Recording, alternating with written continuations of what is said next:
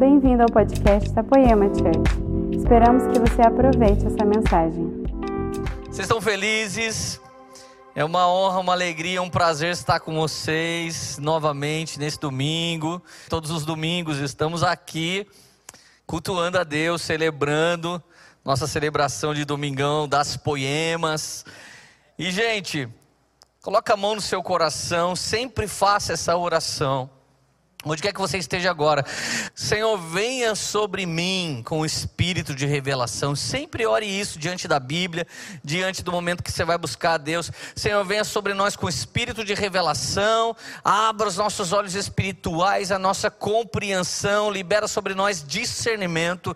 Libera sobre nós uma compreensão que vai além dos fatos, que vai além da lógica, que vai além dos números, que vai além das notícias da terra. Senhor, nos leva leva, Senhor, a lugares muito altos em, em Ti mesmo, nesses lugares celestiais que a gente possa tocar e a gente possa pegar um pouco daquela porção que é nossa por herança. Herdamos isso em Cristo Jesus, na cruz do Calvário. Então cremos, Senhor, porque cremos, alcançamos isso pela fé. O Senhor diz que nós podemos entrar com confiança diante do trono da graça de Deus, a fim de alcançar graça e misericórdia. Nesse momento nós gostaríamos, Pai, de alcançar essa graça, essa misericórdia, esse pão, esse vinho em nome de Jesus. Gente, eu estou feliz e eu estou feliz porque Jesus é ótimo. Nesse exato momento, eu tenho certeza que Deus está separando moleques de homens, menininhas de mulheres. Nesse exato momento, devido ao tempo que nós estamos lá presos dentro de casa, o Senhor começa a revelar o interior, está escapando das pessoas.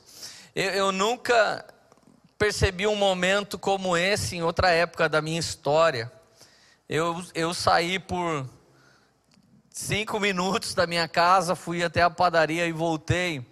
Eu só encontrei uma pessoa caminhando a pé, era um senhor. E na hora que eu olhei para esse senhor, eu olhei para ele com uma cara de felicidade tão grande. Eu nunca tinha visto ele na vida. E ele também olhou com a mesma cara para mim. E ele disse para mim assim: boa tarde.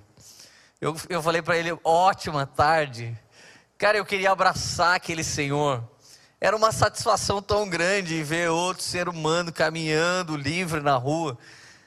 Pena que só durou cinco minutos, depois eu já voltei para casa, mas o coração daquele homem estava escapando dele, o meu também. Um coração tipo, que satisfação poder encontrar outro ser na rua e falar, tudo bem, boa tarde, como é que você está? Eu acredito que nós vamos valorizar inúmeras coisas que se tornaram imperceptíveis para a gente nos últimos tempos. Mas eu quero dizer que ao mesmo tempo, cara, eu nunca apanhei de cristão como hoje. Às vezes eu escrevo uma coisinha de nada na rede social, já vem um bombardeio. Pessoas ácidas, pessoas que o seu coração está escapando de dentro de si. E elas não estão exalando Jesus. Tem alguma coisa ruim saindo de dentro das pessoas, mas todo o abalo de Deus vai revelar o abalável e o inabalável. Então, realmente, o que o Senhor espera de você nesse momento é que você esteja sendo aprovado. E se eu pudesse ministrar hoje uma palavra que revela para você que Deus tem prazer em alguns, João 3,16, Evangelho de João 3,16 garante que ele amou o mundo de tal maneira que enviou o seu filho. Então, o ato de amor de Deus foi o envio do seu filho, e esse sacrifício é perpétuo. Enquanto você tiver a oportunidade de acessar esse sacrifício, esse sacrifício funciona para você. Isso tem mais a ver com você do que com ele. Você tem um tempo para acessar isso, ou seja, enquanto você está vivo. Depois que você morre, você não acessa mais isso. Aí, se creu, creu, se não creu, creu. E daí já era, não tem o que fazer. Agora, presta atenção. Jesus em si mesmo é suficiente. Jesus, no seu sacrifício, ele é soberano. Esse sacrifício está lá. Então, Deus amou e enviou Jesus. Agora, vírgula. Deus amou, amou todo mundo, inclusive pessoas que nós não conseguimos amar, Ele amou. Mas o Senhor tem prazer em alguns, Infelizmente, o Senhor não tem prazer em todos e não é por escolha dele. Na verdade, é por escolha das pessoas. Nós podemos escolher de alguma maneira a agradar ao Senhor. Se você quer agradar o seu pai, sua mãe, sua namorada, sua esposa, seu marido, seu filho, você, você por convívio vai descobrindo o que eles gostam. Você por convívio vai entendendo o que eles amam viver. E à medida que você vai se relacionando, é à medida que você vai descobrindo cada vez mais isso. Então você pode não só amar e ser amado, mas você pode agradar ainda mais. Você pode levar isso para um nível mais como eu posso falar, de um, um, nível de fogo, um nível de paixão, um nível de desejo ainda maior. Então, olha só, Hebreus capítulo 10, versículo 38. Mas o meu justo viverá pela fé. Interessante que o texto fala o meu justo, isso não está falando da justiça do mundo, isso não está falando de justiça dos homens, isso não está falando da justiça não tão justa que às vezes vemos na terra. Isso não está falando da limpeza que você pode fazer com um sabão. Está falando da justiça daquele que te justificou. Então, o meu justo, aqueles que eu justifiquei em Cristo, esses vão viver pela fé. O meu justo viverá pela fé. Então, nós não vivemos por uma cesta básica. Nós não vivemos por 600 reais do governo. Nós não vivemos por uma promessa de campanha de alguém. Nós não vivemos pelo decreto do governador do nosso estado, ou do prefeito, ou do presidente do nosso país. Nós vivemos por decretos celestiais. Respeitamos a lei dos homens, mas antes temos a lei do Senhor gravada na tábua do nosso coração.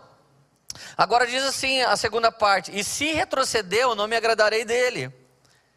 Verso 39: Nós, porém, não somos dos que retrocedem e são destruídos, mas dos que creem são salvos.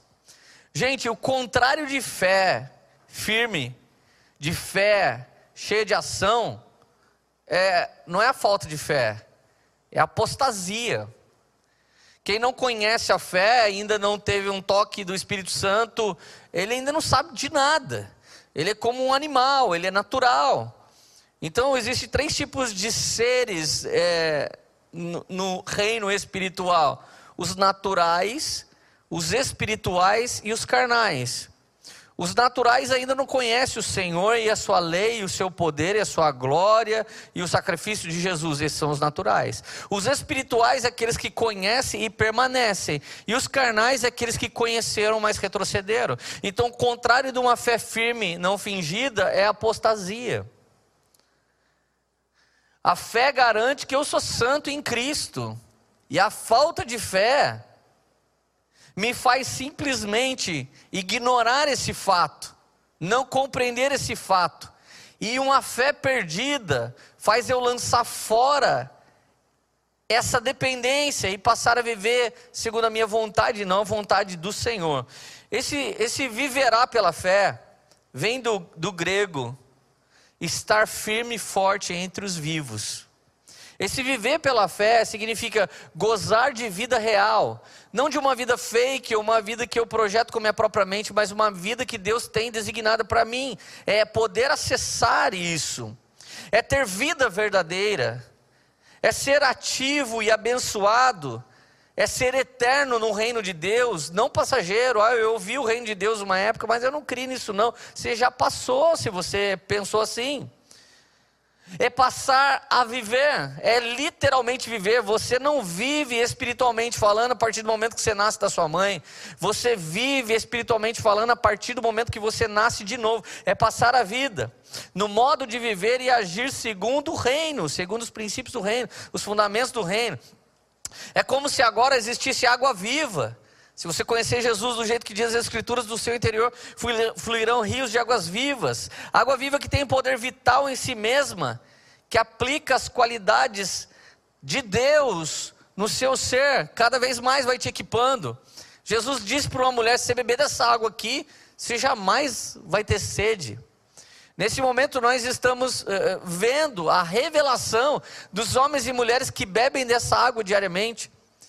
Pode ter pandemia, pode ter luta, pode ter loucura, pode o governador ter comprado tantas covas e tantos leitos e tantos caixões, pode más notícias chegar até a gente, mas nós não seremos abatidos, por quê? Porque do nosso interior flui rios de águas vivas. É também uma metáfora de viver em pleno vigor. Significa ser novo, ser forte e eficiente em Deus. E como adjetivo, ativo, potente e eficaz. Um cristão de alta performance, ele não faz isso pelo poder da inteligência. Um cristão de alta performance, ele faz isso profeticamente, obedecendo a sã doutrina e sendo sempre cheio do Espírito Santo. Então, é de alta performance pela força do braço? Não. Mas de estilo de vida mais alto, profético, sempre conectado ao Pai. Isso é viver pela fé. E o que é fé, Leandro? Fé de verdade é uma convicção plena, é uma convicção, crença sobre o relacionamento entre o homem e Deus, está ligado a coisas divinas, ideia inclusa de confiança, fervor santo, nascido da fé e unido com ela, está ligado completamente a Deus e a Sua palavra, não a fé sem a palavra, a fé é cristã, a fé é convertida, a fé é crente. Sem fé você não pode agradar a Deus. E a fé vem pelo ouvir e ouvir a palavra de Deus. Então, não pense que alguém positivo, positive vibration, é alguém que tem fé, ele é só positivo. E essa positividade é abatida por números, por fatos, é abatido quando você olha, quando você ouve, quando você sente. Mas a fé não fingida, ela não é abatida porque ela é alimentada por pão e vinho e ela cresce dentro de nós e faz a gente crer, mesmo em meio à tempestade, faz a gente crer mesmo passando no vale da sombra da morte, faz a gente crer mesmo estando doente ou em condição difícil. Tem alguém feliz ainda por aí? pelo amor de Deus. Sinto falta de vocês gritando assim, aleluia, fala Deus. Escreve aí na, na, no Twitter aqui, no, no YouTube aqui, escreve alguma coisa aqui pra gente, pelo amor de Deus. Então, gente, tenta imaginar esse versículo. Quando eu fui nocauteado por um problema de ordem emocional, em 2016 para 2017, eu tive um burnout e eu realmente não queria nunca mais pastorear, eu não queria nunca mais fazer a obra de Deus, eu não queria muito, nunca mais me relacionar com pessoas. Eu simplesmente não conseguia mais, emocionalmente eu não funcionava mais. Eu me lembro que eu estava escondido e eu fiquei uns três meses parado longe de tudo, e o Senhor me deu esse versículo. Hebreus 11, 12. Assim, daquele homem sem vitalidade, originaram-se descendentes tão numerosos como as estrelas do céu e tão incontáveis como a areia da praia do mar. Esse homem tinha 99 anos de idade, a sua mulher era 10 anos mais, mais nova. Esse homem sem vigor, sem vitalidade, esperando os 100 anos por uma promessa, ele já era herdeiro de promessas de Deus, porque ele era o pai da fé mas ele ainda não tinha um filho. Ele era, ele e sua esposa eram estéreis e eles não podiam ter filho. A esterilidade de sua esposa não permitia, a ponto de um dia eles sentarem na mesa e ela falar: Olha, tem um filho com a minha empregada e você vai ter um sucessor. Eles, infelizmente, em algum momento a fé deles foi abalada, mas ele ainda continua sendo chamado por Deus de pai da fé. Mas esse homem, quando ele chega nesse fim de carreira, nesse fim da linha, quando esse homem chega nesse lugar onde não tem para onde ir, não tem como escapar, é o fim da linha, literalmente, para ele, é o ponto final da vida dele, não é uma vírgula, é o ponto final da vida dele. Então a Bíblia diz: um homem sem vitalidade, Deus levantou para que originassem descendentes tão numerosos quanto as estrelas do céu e incontáveis como a areia do mar. Essa hipérbole estrelas e areia. Fala de tanta, tanta gente. Se fosse a nova tradução, linguagem dos manos, é de ti sairá uma penca de gente, cara, você não está ligado. Ia ser mais ou menos essa palavra. Você que agora está se sentindo improdutivo, você que agora está desempregado, você que agora que não, não sabe como é que vai ser a sua profissão a partir de agora, você está vendo alguém fazer home office, Você está vendo o motoboy faturar o dobro, que eles estão aí correndo risco, mas eles estão trabalhando muito mais. Você está vendo alguns caras sobrevivendo e você se depara, eu sou pai de família, mas eu não tenho como ganhar mais dinheiro. Tem caras assim precisando das nossas cestas básicas. Nós, temos, nós não temos levado cesta básica para pessoas que nós levávamos antigamente somente. É aquela pessoa que era pobre. Nós temos levado para pessoas que sempre trabalharam, mas simplesmente eles estão desempregados agora. Imagina a dignidade de um homem quando ele não consegue pagar sua água, sua luz, quando ele não consegue simplesmente comprar arroz e feijão. Era mais ou menos nessa condição, ou um pouco pior, que se encontrava Abraão. Então deixa eu te falar uma coisa, esse texto está garantindo uma coisa. Quando chega o fim da linha para você, significa que começa o mover sobrenatural de Deus para você. Enquanto você ainda tem um cartão de crédito, parece que não vem essa, é, é, esse toque sobrenatural. Enquanto você tem um ombro para chorar, parece que não chega esse toque sobrenatural. Mas quando você fala, agora é só orar. Ah, pastor, agora é só oração. Então, quando tudo acabou para você, é nesse exato momento que tudo começa para o Senhor. Eu, algumas vezes da minha vida, já fui parar nesse lugar. Algumas vezes da minha vida eu me encontrei nessa situação. Vou voltar para o verso, vou, vou para o verso 13 agora. Aqui nós estamos dentro da galeria dos heróis da fé, do verso 1 ao 40 de Hebreus 11. A Bíblia fala o que é relatado em Hebreus 12, 1. Uma multidão, uma nuvem de testemunhas estão garantindo para nós que o justo vive pela fé e que é impossível agradar a Deus sem fé. Ou seja, Deus pode ser agradado.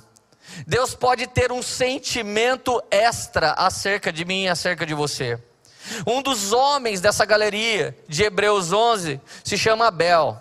A Bíblia diz que ele ofertou e a sua oferta foi considerada por Deus superior à oferta de seu irmão Caim. Deus é aquele que julga, sonda, compreende, entende o coração do homem.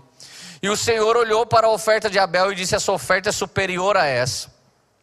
Existem orações, irmãos, mas Deus tem visto orações superiores nesses dias. Existem ofertas, irmãos, mas Deus tem visto ofertas superiores nesses dias. Existem ministros da palavra, existem ministros do louvor, existem homens, existem igrejas, mas existem tudo isso de maneira muito superior, completamente dependente do Espírito de Deus, não de gatilhos da mente, não de estratégias humanas, mas nascido de Deus e vivendo pela fé. Então, olha só, todos estes viveram pela fé e morreram sem receber o que tinha sido prometido. Viram-no de longe e de longe o saudaram, reconhecendo que eram estrangeiros e peregrinos. Um sentimento que todo cristão que vive pela fé tem que ter é: eu sou forasteiro, eu não sou daqui. Eu vivo em Taubaté, mas eu não sou de Taubaté. Eu sou da Jerusalém celestial. Eu vivo em São Paulo, eu vivo na periferia, eu vivo sei lá onde, mas eu não sou daqui. Eu pertenço a um outro lugar. É por por isso que aquilo que esperamos do governador de São Paulo, Dória, por isso que aquilo que esperamos do prefeito Júnior de Taubaté, por isso que aquilo que esperamos eh, do presidente, é algo que eles jamais poderão suprir, porque o nosso pertencimento não vem de um intelecto, nosso pertencimento vem da fé. Esse próprio autor de Hebreus, no capítulo 11, ele diz: Pela fé nós entendemos que o mundo foi criado, não pelo Big Bang, mas pela uma ordem de Deus, todas as coisas foram feitas. O mesmo texto fala que um homem chamado Noé, pela fé ele viu a arca, pela fé ele viu as estratégias para construir, pela fé ele viu as ferramentas, pela fé ele viu o arquétipo, pela fé ele teve acesso ao AutoCAD, ao CATIA, ao projeto, pela fé ele foi vendo, pela fé ele construiu, pela fé ele salvou a sua casa. Ei, deixa eu dizer uma coisa: chegou um tempo dos cristãos matemáticos, cara, deixa eu te falar uma coisa, tem dia que a gente vai ver uma semente que foi lançada na igreja. A semente é R$ 3,22. Eu tenho certeza que essa pessoa fez a conta dos 10% e deu 3,22. Deixa eu te falar, não é com a medida humana que agrada a Deus. A medida de Deus é recalcada, sacudida e transbordante, não é baseado em fatos científicos, não é OMS, não é nem um relato da terra, não é uma justiça terrena. Nós vivemos por uma palavra que é antiga, que é atual, que é eterna. Céus e terras vão passar, o Brasil vai passar, tudo isso aqui vai passar, mas a palavra de Deus jamais vai passar e o justo vive por essa palavra. O justo vive por isso. Então, todos os homens nesse texto, eles fizeram uma coisa em comum. Eles creram acima de tudo. Eles creram mais do que na realidade ao seu redor. Eles creram numa promessa mais do que você está me vendo nessa live agora. Era mais real para eles isso do que nós aqui nessa situação. Versículo 14: Os que assim falam mostram que estão buscando uma pátria. Se estivessem pensando naquela de onde saíram, teriam oportunidade de voltar. Em vez disso, esperavam eles uma pátria melhor, isto é, a pátria celestial. Gente, nossa esperança não pode ser suprida por ninguém que é humano. Nossa esperança não pode ser suprida por ninguém que ganha prêmio Nobel nossa esperança já está em Cristo Jesus. E quando Ele vier, não haverá choro, não haverá mais lágrimas, não haverá injustiça. Eu e você temos fome e sede de justiça. Nós queremos impeachment de Fulano, Ciclano e Beltrano por causa da injustiça. Só o Messias, Jesus Cristo, é que pode suprir a nossa fome e sede de justiça. Versículo 16: Em vez disso, eles esperavam uma pátria ainda ainda melhor, isto é a pátria celestial. Por essa razão, Deus não se envergonha de ser chamado Deus deles. Ele preparou uma cidade. Nessa cidade vem todo o conteúdo espiritual, inclusive eu e você vamos ter um novo corpo glorioso para morar nessa cidade. Nessa cidade tudo será suprido. Agora olha o interessante desse verso: Deus não se envergonha de ser chamado Deus dos heróis da fé. Se ele não se envergonha de ser chamado Deus dos heróis da fé, provavelmente ele se envergonha de ser Deus de algumas pessoas que dizem que são crentes. Provavelmente Deus fala assim, quando alguém fala assim, só Deus pode me julgar, provavelmente Deus fala do céu, já está no inferno, coitado. A galera pensa que Deus é um cara que tem problemas emocionais, ele muda de ideia, ele faz uma coisa, ele faz outra coisa. Gente, pela fé Abraão, quando Deus o pôs à prova, ofereceu Isaac como sacrifício, aquele que havia recebido as promessas estava pronto para sacrificar a sua promessa. Deus prometeu por 100 anos para Abraão: Vou te dar uma promessa. Quando ele pegou a promessa, Deus falou: Agora eu, vou, agora eu quero a promessa. Querido, presta atenção: quando Deus pede Isaac, não é Isaac que ele está querendo, é o ídolo dentro de Abraão. Olha só, quando você espera 100 anos por uma bênção, Há uma tendência daquela bênção nascer, se querer contratar um monte de segurança para proteger aquele menino. Aquele menino não pode morrer de jeito nenhum. Há uma tendência do menino falar: vou jogar futebol. Não, não joga. Vai que alguém quebra sua perna. Há uma tendência daquele menino falar: pai, eu quero uma moto. Não, você nunca vai poder andar de moto, porque você morre, morre a promessa, filho. Para que Deus não visse Abraão com um ídolo dentro de si, Deus foi lá e falou: Eu quero Abraão. Irmão, todo ídolo está sendo quebrado nesses dias. Eu não sei qual era o seu ídolo, qual era o nosso ídolo, mas todo ídolo está sendo quebrado, e quando tudo se torna servo de Deus, então Deus pode fazer todas as coisas, porque o justo não vive porque é poderoso, o justo não vive porque ele tem um canudo poderoso. O justo não vive porque ele tem um currículo poderoso. O justo vive pela fé e é só assim que o justo vive. Então, olha o verso 19. Abraão levou em conta que Deus podia ressuscitar os mortos e figuradamente recebeu Isaac de volta dos mortos. Eu acho que alguns de nós está recebendo pessoas que nós amamos de volta dos mortos nesse tempo. Eu falo isso cheio de autoridade esses dias, eu estava recebendo minha esposa de volta dos mortos. Eu quero dizer para vocês que você que está com medo, mas quando você fala assim, Deus, mas o Senhor sabe todas as coisas, você está declarando, eu amo, eu quero para mim, mas se não, pode levar. Quando você decreta isso, decreta o que Abraão decretou. Ele decretou: te dou Isaac, mas ele cria. E o texto está dizendo, pelo Espírito de Deus, que revelou ao autor de Hebreus, ele cria que Isaac voltaria dos mortos. Olha que coisa sinistra. Você não pode imaginar isso quando você vê o relato acontecendo. Agora, olha a realidade de um apaixonado. Eu tenho certeza que quase todo mundo que está me ouvindo, se você não está apaixonado por Jesus agora, eu gostaria que você se lembrasse de quando você era apaixonado. Eu me lembro quando eu estava apaixonado por Jesus muito apaixonado no primeiro amor. Eu estava orando para Deus restaurar meu casamento e de repente apareceu umas garotas para eu ficar.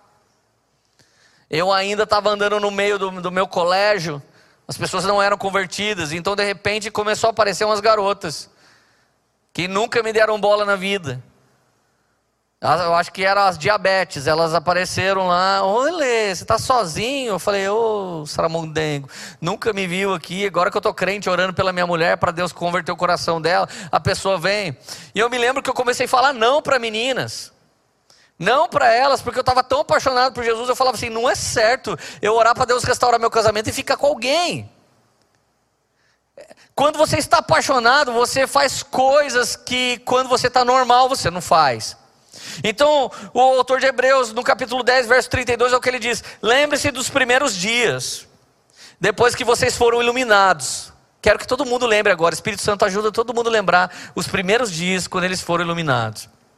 O Samuel estava aqui agora fazendo um ofertório, e eu me lembro dele contando os primeiros dias dele. Ele ia para a praia, expulsar demônio na praia. Ele queria expulsar demônio, ninguém deixava ele pregar em nenhuma igreja, ele pregava na rua.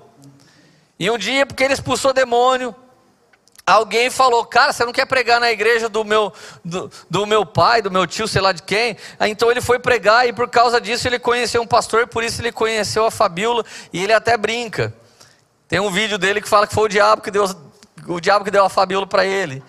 E olha, eu vou te dizer isso, não é heresia. Como diria Lutero, o diabo na minha vida é o diabo de Deus. Quando você está apaixonado, irmão, você sabe que até o que dá ruim está dando bom. Por quê? Porque todas as coisas contribuem justamente para o bem daqueles que amam a Deus. Mas você tem que estar tá apaixonado para você acreditar nisso. Então o autor continua assim: Lembra quando vocês foram iluminados? Quando suportaram muita luta e muito sofrimento? Quem que não lembra disso?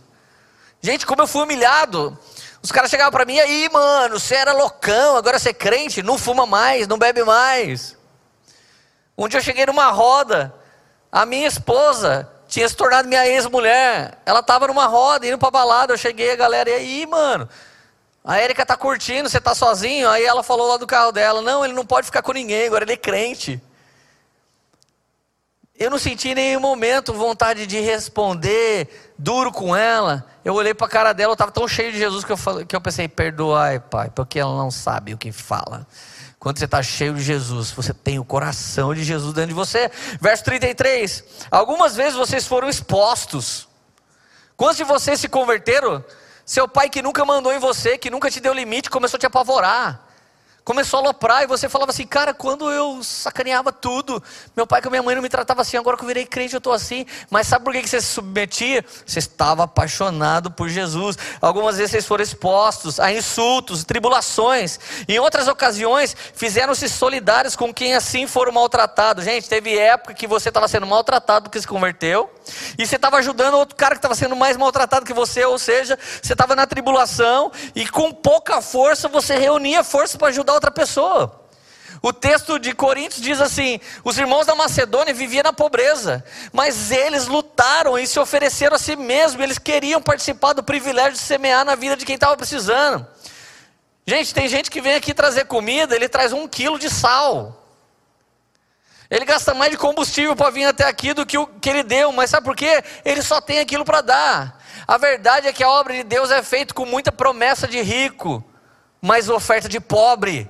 Por quê? Porque os apaixonados que têm que orar por causa de tudo, esses vivem pela fé. Pelo amor de Deus, fala aleluia alguém aí na sua casa. Olha o verso 34: vocês se compadeceram do que estavam na prisão e aceitaram alegremente o confisco dos seus próprios bens, pois sabiam que possuíam bens superiores e permanentes. Sabe quando você dá outra face? Sabe quando você dá também a, a, túnica e a capa? Sabe quando você caminha mais uma milha, duas, três? Quando você sabe que aquilo que você está perdendo é corruptível, Mas aquilo que você está ganhando de Deus, ei gente, pelo amor de Deus, que haja uma libertação no seu entendimento agora. Nos últimos tempos foi pregado um evangelho de uma vida plena aqui nessa terra caída. Deixa eu repreender isso da sua vida em nome de Jesus. Jesus continua sendo aquele que te dá uma bacia para lavar os pés. Jesus continua sendo aquele que o menor é maior. Ele prega sobre isso. Jesus continua sendo aquele que diz: se você quer ser maior, seja servo. Jesus continua sendo este homem e ele diz aqui: vocês permitiram que as coisas de vocês fossem confiscadas, porque sabiam que possuíam bens superiores e permanentes na eternidade. Cara, ainda que alguns de nós venham morrer nesse tempo, amanhã mesmo você já abre os olhos lá na glória de Deus, porque ninguém pode matar você pela segunda vez. Você foi comprado por Jesus e você é eternamente de Jesus. Então nós chegamos no contexto. Verso 36: vocês precisam perseverar, de modo que quando tiverem feito a vontade de Deus, receba o que Ele prometeu. Faz a vontade de Deus, recebe o que ele prometeu. Crê na palavra de Deus, recebe o que ela prometeu. Pesquisa as escrituras para saber a vontade de Deus para você, então virão os tesouros de Deus até você. Essa é a lei da atração. Eu creio, eu amo, por isso eu busco e por isso ele libera sobre mim a recompensa da honra. Verso 37, pois em breve, muito em breve, aquele que vem virá e não demorará, mas o meu justo viverá pela fé, e se retroceder, não me alegrarei dele. Então, olha só, o contrário de não me alegrarei é o que? Eu piro. Ah, não me alegro muito com essa pessoa. Qual o contrário disso? Nossa, eu amo demais estar junto dessa pessoa. Quando você está diante de um cara que tem uma vida com Jesus, uma vida genuína, você não sabe que ele tem. Mas sabe como dá para você medir? Com o seu unsômetro. À medida que o cara vai cantando e você vai sendo constrangido e vai sentindo o envolver do Espírito, saiba de uma coisa, por discernimento, ele anda com Deus. A Bíblia diz que Enoque, antes de ser levado, ele já sabia que Deus se agradava dele. Imagina, eu e você precisamos saber sim. Nesse momento, a coisa mais importante não é que hora acaba a quarentena, é se Deus tem se agradado de nós, porque Jesus agradou o Pai na quarentena dele? Será que nós estamos agradando a Deus, atraindo esse eu piro de Deus sobre nossas vidas? Então, olha só, Hebreus 11, 27. Pela fé, saiu do Egito, não temendo a ira do rei, e perseverou, porque via aquele que é invisível. Cara, olha o papo de Moisés. Eu não sei se você sabe o que, que Moisés rejeitou. Moisés não rejeitou beijinho na boca. Moisés não rejeitou ganhar um dinheirinho ilícito. Moisés não rejeitou passar alguém para trás. Moisés não rejeitou um dinheirinho do pai, um carrinho 1.0, pé de boi para dar um rolê. Moisés não rejeitou isso. Verso 24 de Hebreus 11. Pela fé, Moisés, já adulto, recusou-se ser chamado filho da filha de Faraó preferindo ser maltratado com o povo de Deus e desfrutar dos prazeres do pecado durante algum tempo. Ele preferiu andar com o povo do que desfrutar dos prazeres do pecado. Todo mundo que nesse momento está se aproveitando da pandemia, está desviando dinheiro, está fazendo maldade, está vendendo álcool gel muito mais caro, todo mundo que está conseguindo a sacada para fazer maldade, vocês vão chorar muito quando o Senhor se levantar. Vocês estão perdidos quando o Senhor se levantar. Todo mundo que tem prazer em passar pessoas para trás ou levar vantagem, vocês vocês vão chorar, velho. E sabe quando vocês vão chorar? Quando a gente estiver rindo, quando a gente estiver gozando de uma vida plena no Senhor. Então, pela fé, Moisés rejeitou tudo. Ele só rejeitou ser filho da filha do homem mais poderoso da face da terra. Ele só disse para o Bill Gates assim: Eu não quero seu dinheiro, pai, deixa eu ir embora. Ele só fez que nem o príncipe lá da Inglaterra: Estou saindo fora, não quero mais ser da realeza. Então, olha por que, que ele fez isso. Verso 26: Por amor de Cristo, considerou sua desonra uma riqueza maior do que os tesouros do Egito. Mas como por amor de Cristo? Cristo não estava lá. É que a fé de todos os homens até que Cristo nascesse era que ele viesse. Talvez você nem conhece a Cristo direito ainda, mas a sua fome não é de poema, sua fome não é de igreja evangélica, sua fome não é de igreja A, B ou C, sua fome é de Deus. A sua fome é de Jesus de verdade.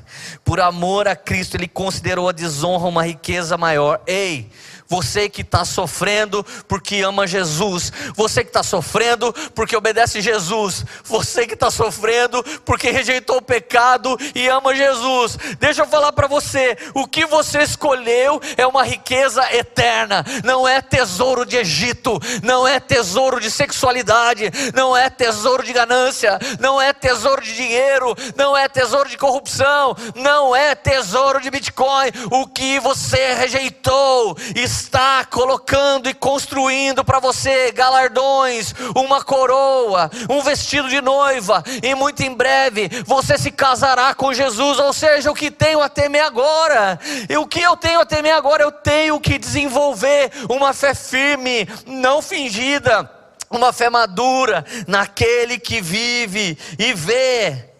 Aleluia!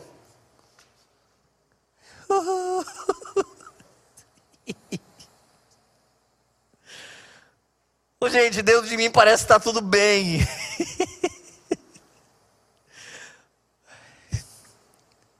dentro de mim parece que está tudo ótimo, que não tem nada acontecendo de ruim. E eu queria tanto que você recebesse dentro de você essa mesma paz que excede todo entendimento.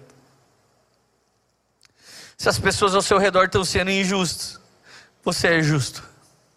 Se as pessoas ao seu redor estão sendo infiéis, você é fiel. Se as pessoas ao seu redor estão em guerra, você tem paz. Se as pessoas ao seu redor estão tristes, você tem alegria. Porque o reino de Deus não é comida, não é bebida. O reino de Deus é justiça, paz, alegria no Espírito Santo. Olha o verso 18.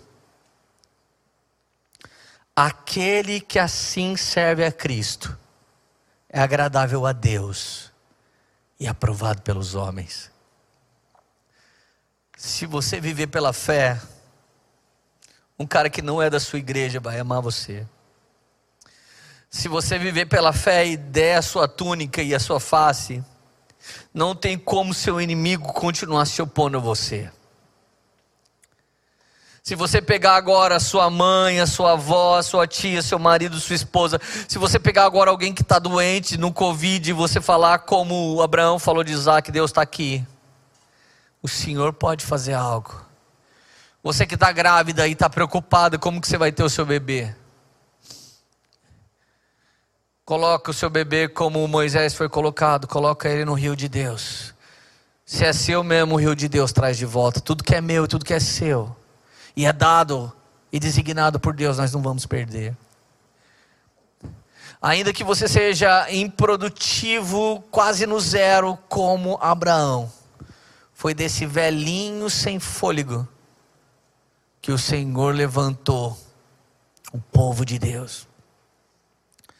Se você, como Moisés, está rejeitando muitas coisas poderosas, escolhendo sofrer com o povo, você já entendeu o que é viver pela fé. Irmãos, na mais severa luta e tribulação, não deixe de ser generoso, não deixe de ser esperançoso, não deixe de orar Saiba que é tempo da unidade da igreja. Ore, ore pelo Brasil, ore pela política, ore pela sociedade, ore pelos hospitais, ore pelos pobres, ore. E quando você ouvir de Deus uma ação, faça aquilo que Ele disse. Viva pela fé. O justo vai viver pela fé. O justo não vive quando tem dinheiro ou quando não tem. O, o justo não vive quando tem possibilidade ou quando não tem. O justo vive pela fé.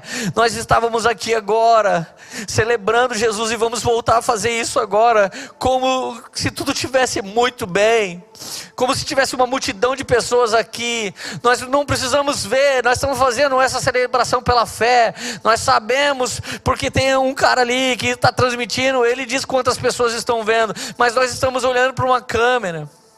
A câmera que eu estou olhando agora não tem ninguém nem segurando. O que eu estou fazendo aqui, eu estou fazendo pela fé, e eu não estou fazendo emocionalmente. Eu estou fazendo pelo Espírito. Se você entender que o reino de Deus não é comida, nem bebida, nem, nem más ou boas notícias. Se entender que o reino de Deus não é instituição religiosa ou jornalismo que traz a fala.